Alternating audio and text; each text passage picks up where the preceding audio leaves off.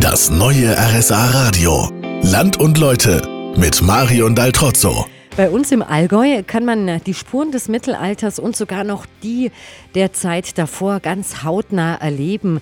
Jede Menge alte Burgen oder zumindest Teile davon stehen noch. Hier in Wildpolsried gibt es die Burgruine Wolkenberg. Was von der noch zu sehen ist, sieht zwar sehr alt aus, aber wurde erst vor ein paar Jahren gebaut. Mhm. Die Originalruine ist einen Meter darunter, also unter dem Boden.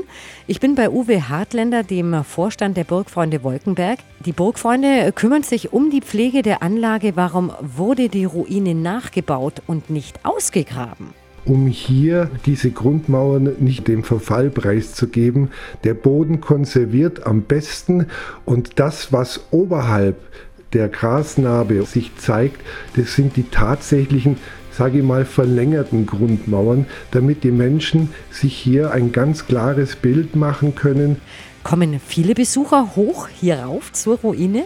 Also da kommen ganze Gruppen. Es kommen Kindergärten mit ihren Kindern da hoch und auch äh, Wandergruppen. Ähm, leider ist es aber so, dass viele Menschen auch ein bisschen sorglos damit umgehen, ihren Unrat hinterlassen. Im Moment sieht aber alles sauber aus, rund um die Ruine.